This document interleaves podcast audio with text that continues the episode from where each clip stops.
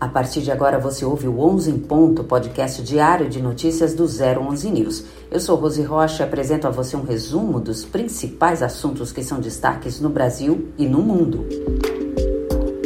Hoje é quarta-feira, 6 de dezembro. Vamos aos destaques? Banco Central desconfia de gestão de Haddad e descarta déficit zero.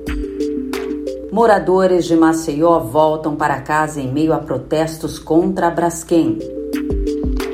Milionário chefe militar do Hamas tem bens congelados na França. 011 News.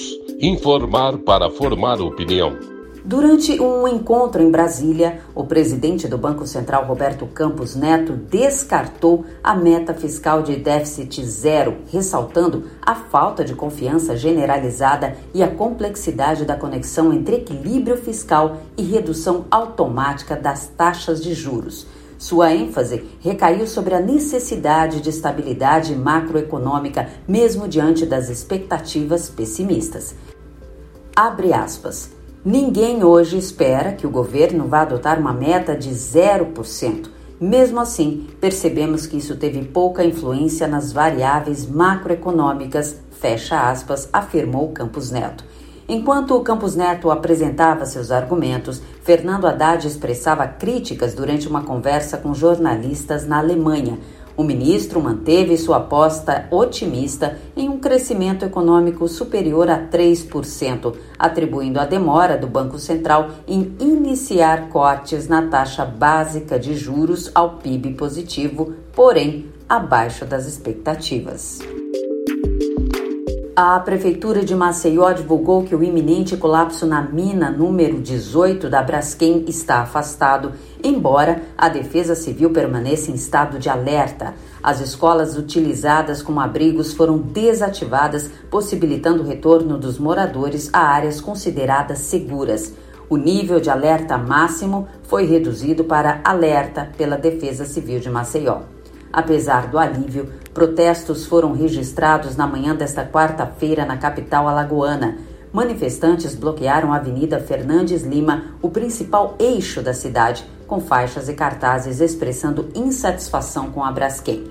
Em meio à tensão, o plenário do Senado aprovou nesta terça-feira um empréstimo de 200 milhões de reais para Maceió, proveniente do Fundo Financeiro para o Desenvolvimento da Bacia do Prata, FONPLATA a União fornecerá garantias para o empréstimo internacional visando mitigar as possíveis consequências da crise local. E a França decidiu bloquear todos os ativos vinculados ao chefão militar do grupo terrorista Hamas, baseado em Gaza, Yahya Sinwar.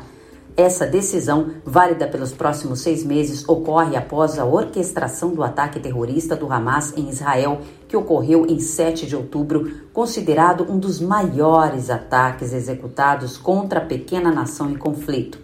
O anúncio, detalhado no Diário Oficial da República Francesa, descreve o congelamento de fundos e recursos econômicos de propriedade detidos ou controlados por Yahya Sinwar no entanto, a publicação não revela o valor total dos ativos do chefe do grupo terrorista na França sujeitos ao congelamento. Se suspeita que seja uma riqueza entre 1 e 3 milhões de dólares, enquanto 61% da população de Gaza vive em extrema pobreza.